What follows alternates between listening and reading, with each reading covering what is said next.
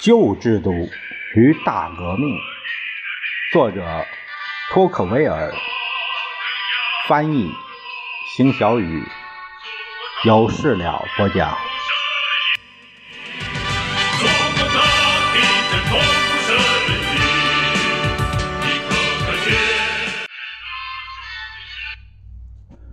第十五章，题目是。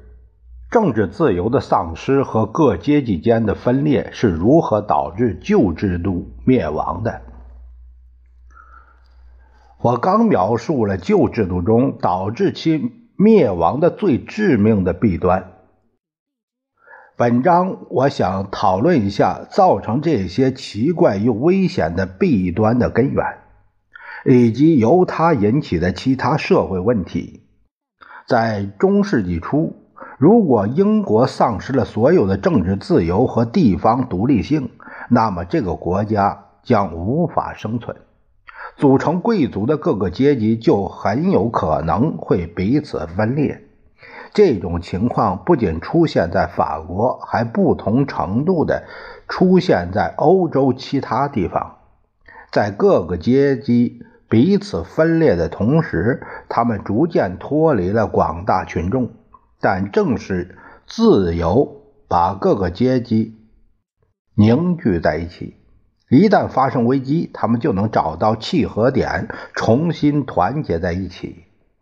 有意思的是，被欲望驱使的英国贵族在必要时能团结下层人民，并平等相待。之前我所援引的亚瑟·杨的书。是现存的了解中世纪法国的最有教育意义的著作之一。他讲到，有一天他偶然到里昂古尔公爵家的农场去，他想问能干又富裕的农民们一些问题。公爵让管家把农民带来。这位英国人发表评论说。在英国贵族的家里，如果有三四个农民被邀请来会见我，他们能够坐在上流社会的贵妇们中间和我们一起用餐。在英国，这种事我们都习以为常啊，见过不下一百次。然而，在法国，从加来到巴约纳，这种事儿哪儿也没见过。当然。英国的贵族本质上要比法国的更傲慢，更不愿意和比自己地位低下的人接触，但形势所迫，他们不得不这样做。为了掌控形势，他们不惜做任何事情。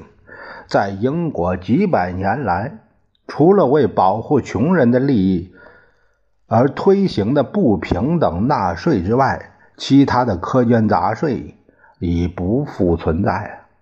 请大家思考一下：两个如此相似的民族在不同的政治制度下会怎么样？在18世纪的英国，穷人享受着纳税特权；而在法国，却是富人。为了能掌握国家的统治权，英国贵族背负着沉重的社会责任。而法国贵族仍享受着免税特权，作为失去统治权的补偿。十四世纪有一条准则，就是没有征得同意不得征税。这条准则深深根植在了英法两国。人们经常说，违反了这条准则，就相当于施行暴政。遵守它，就是遵守法律。就如我前面提到的一样，我发现，在那个时期，英法两国在政治体制上有很多相似之处。然而，随着时间的推移，两个国家的命运逐渐分道而行，并渐行渐远。他们的命运就像是两条线，从相邻点出发，但因为角度不同，线越长。距离越远，我敢说，国王约翰被俘和查理六世患痴呆症，使整个国家陷入无休止的骚乱。所以国王可以不经人们同意而征税。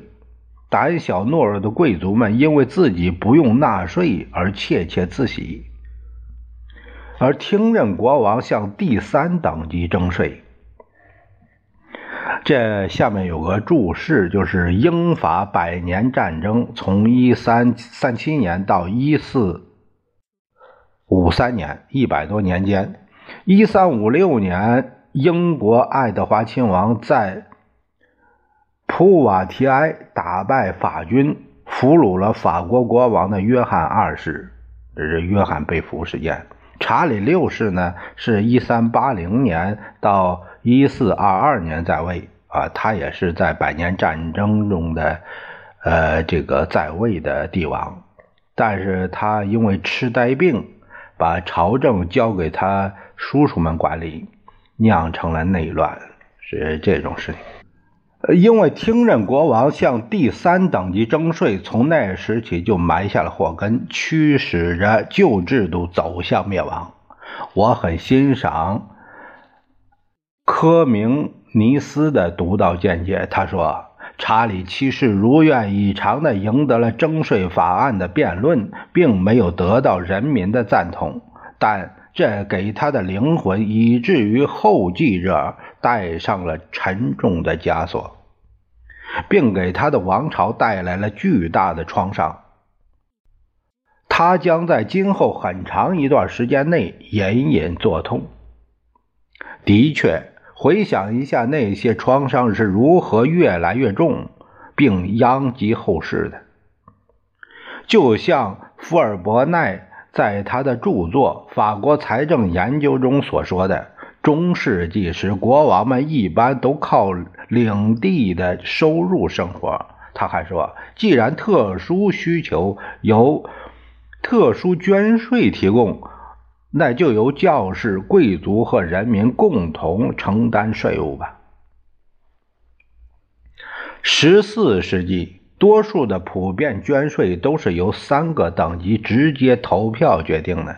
这一时期几乎所有的税都是间接税，所有消费者均需要交税。有时是直接税，这是根据收入多少而不是财产多少来征税。比方说，贵族、教士、资本家每年需上缴给国王十分之一的收入，经三级会议。表决通过的普遍缴税同样适用于各省三级会议在本领地内的捐税。称作军役税的直接税从没向贵族征收过，这倒是事实。无偿服兵役的义务使他们免于纳税，但作为普遍捐税的一种，军役税在当时并没有大范围征收。主要集中在各个领地，而不是整个国家。当国王想依靠自己的王权征税时，他意识到了不能针对贵族征税，因为那时贵族们成立了一个与王权针锋相对的危险阶级，他们绝不会忍受任何损害他们利益的革新。于是，国王选择了一项他们免交的税种——军役税。因此，在其他苛捐杂税的基础上，又加了一项普遍捐税，从而加剧了这种不平等。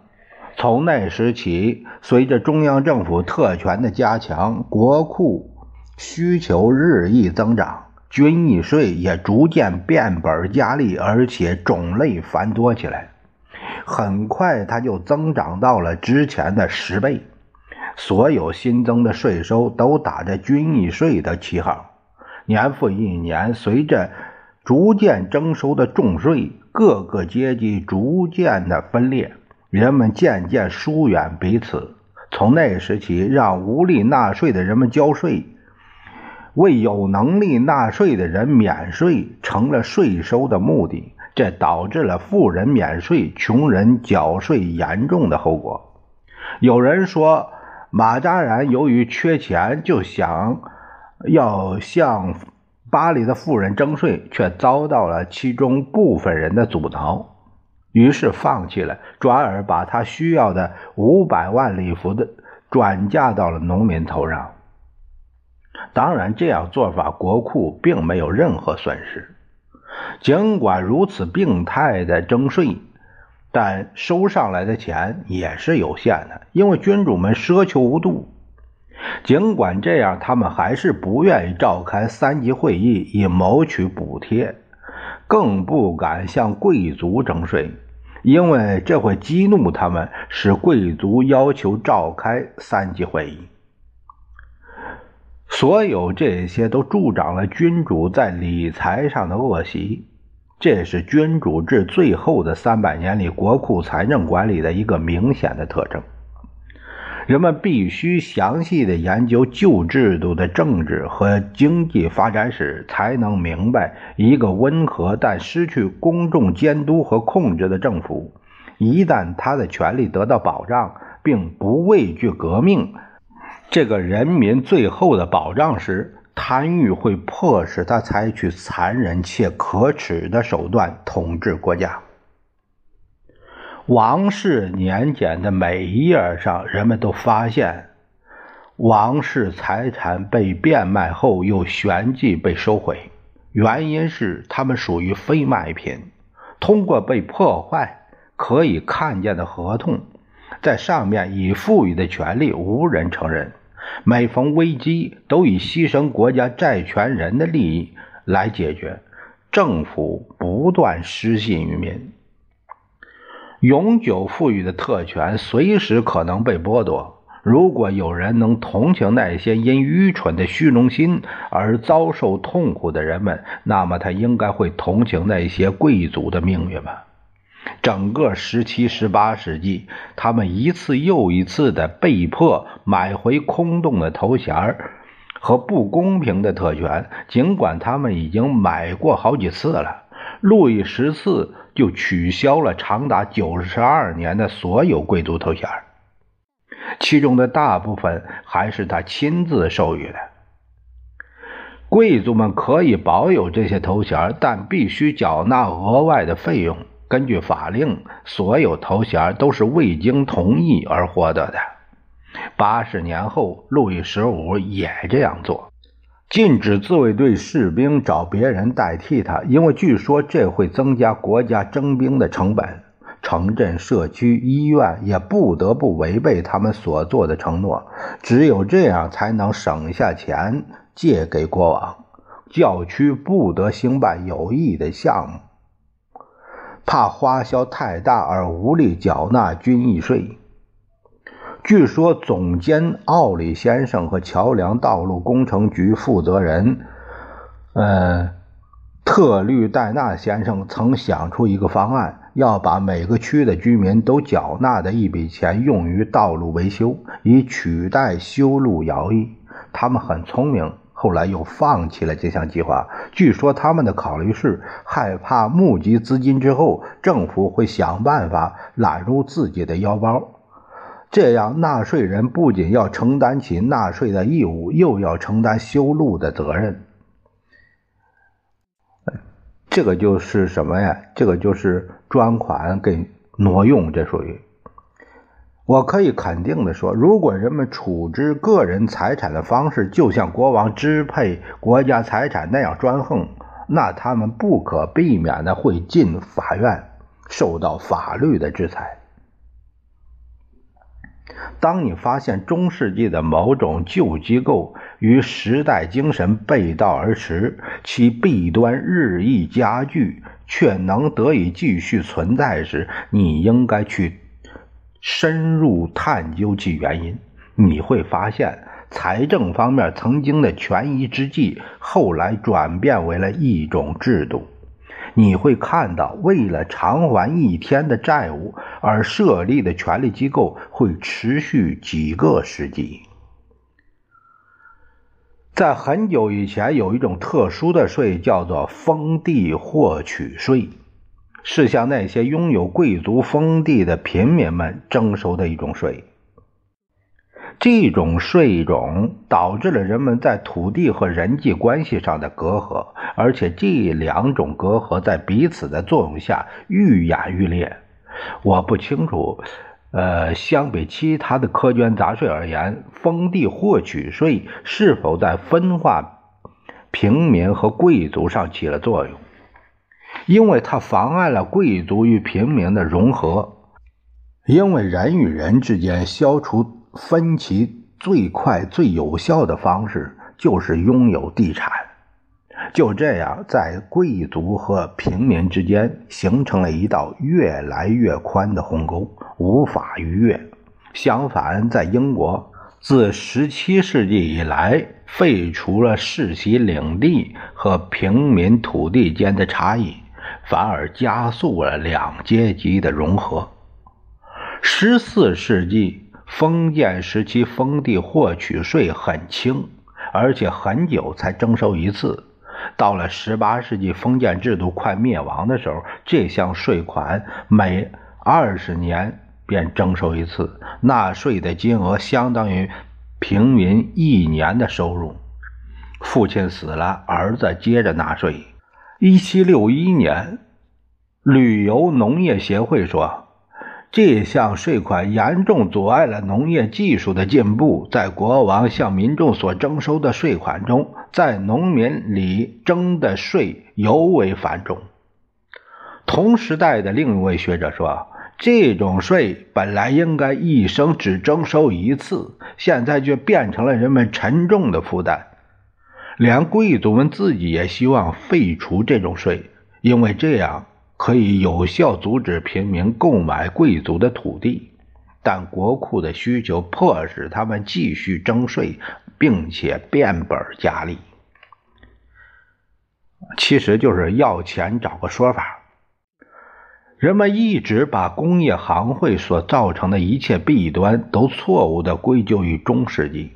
所有的事实证明，行会师傅和理事会最初只起联系同行业成员纽带的作用，并且在每个行业内部建立一个小的自由的管理机构，其任务是对工人们既援助又控制。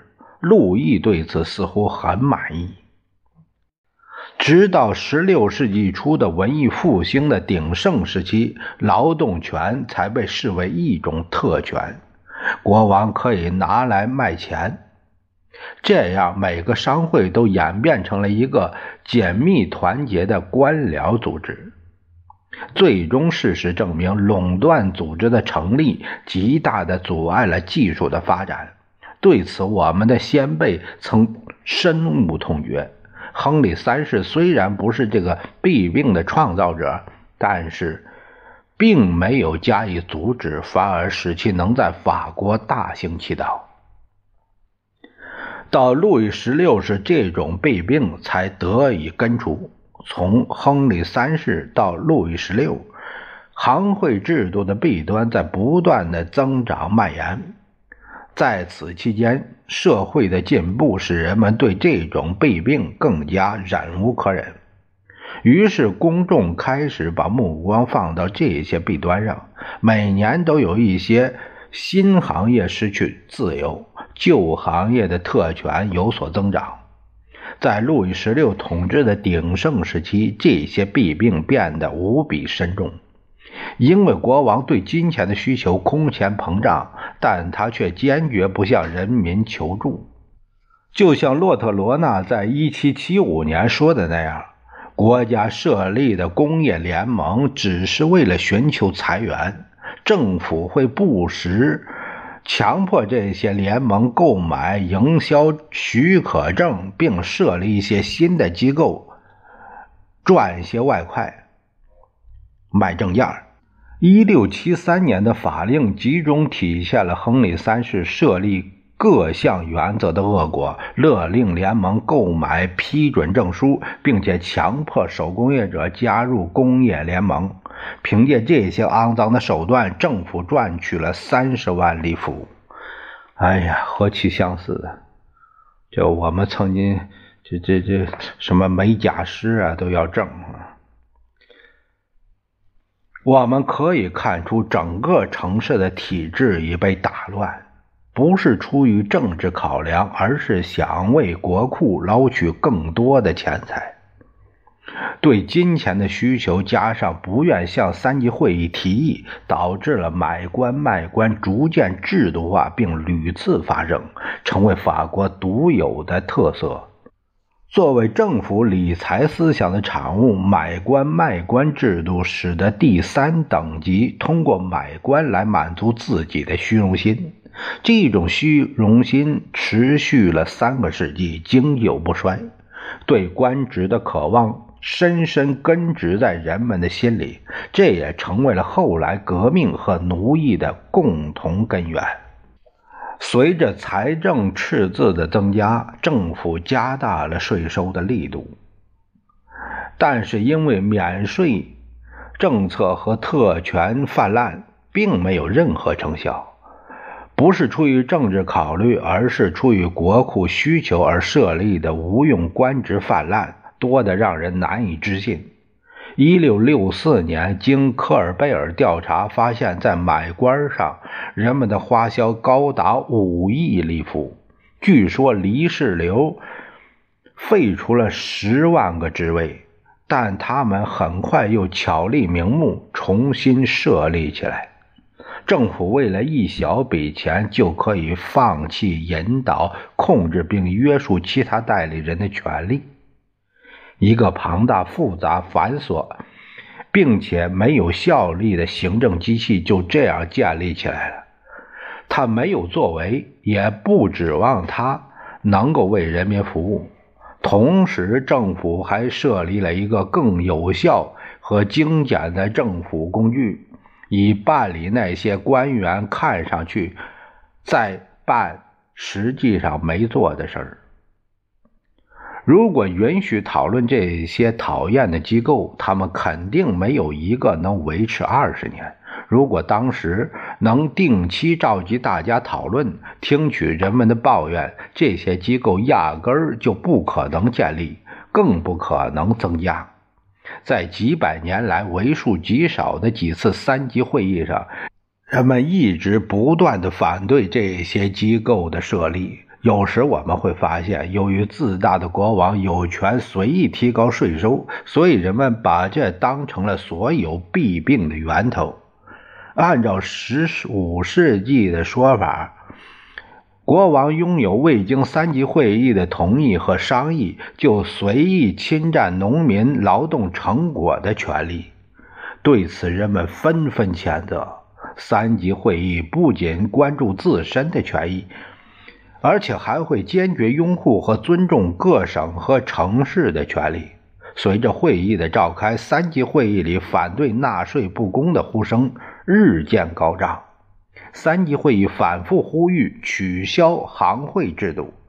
几百年来，他们一次又一次地抨击卖官制度。他们说：“不管是谁，只要卖官，就失有失正义，就是无耻的行为。”在卖官的制度确立后，三级会议还继续抨击滥设官职这种现象。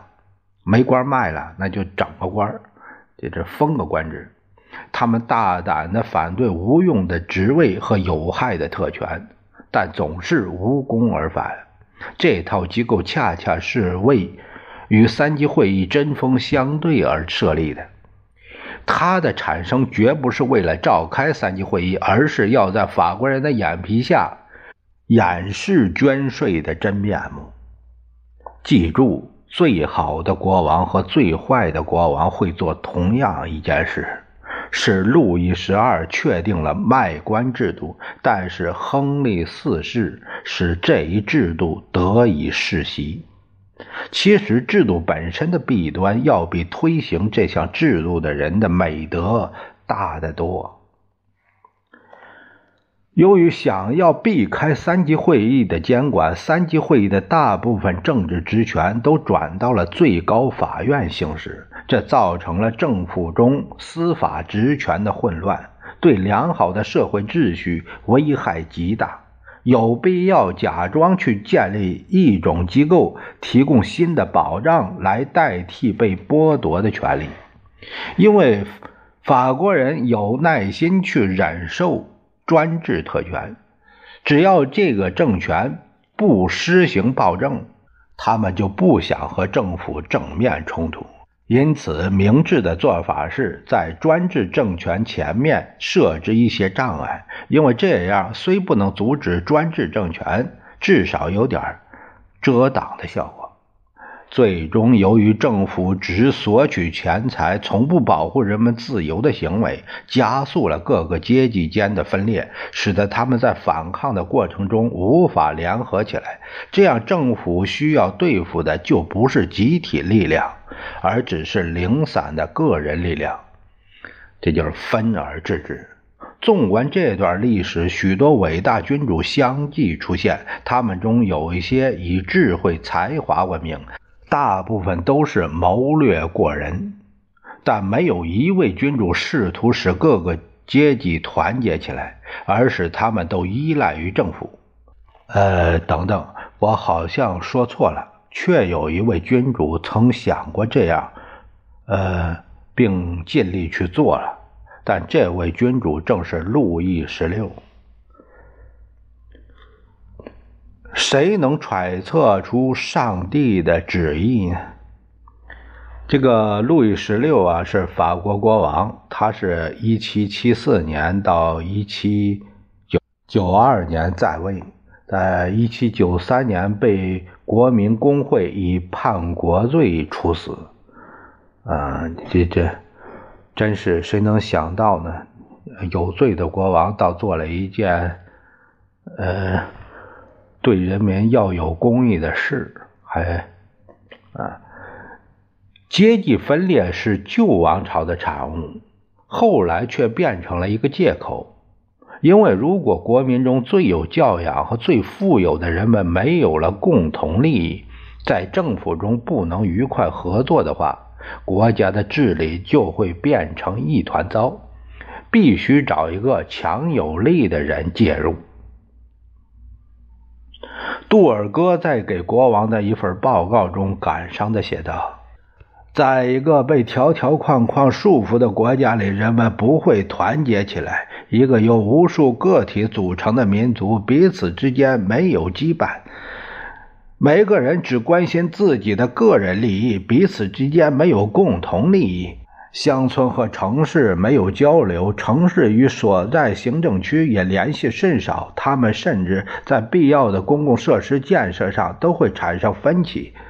在这场私欲与企图的无休止斗争中，陛下不得不亲自决定一切，或由陛下委任某人定夺一切。在有人为公共事业做出贡献、尊重他人权利之前，人们等待您的指令。这有时也是便于行使自己的权利。几个世纪以来，人们形同陌路或相互为敌，所以要把他们团结在一起，并为共同的事情共担责任，这绝非易事。相比之下，让他们彼此疏远似乎更容易。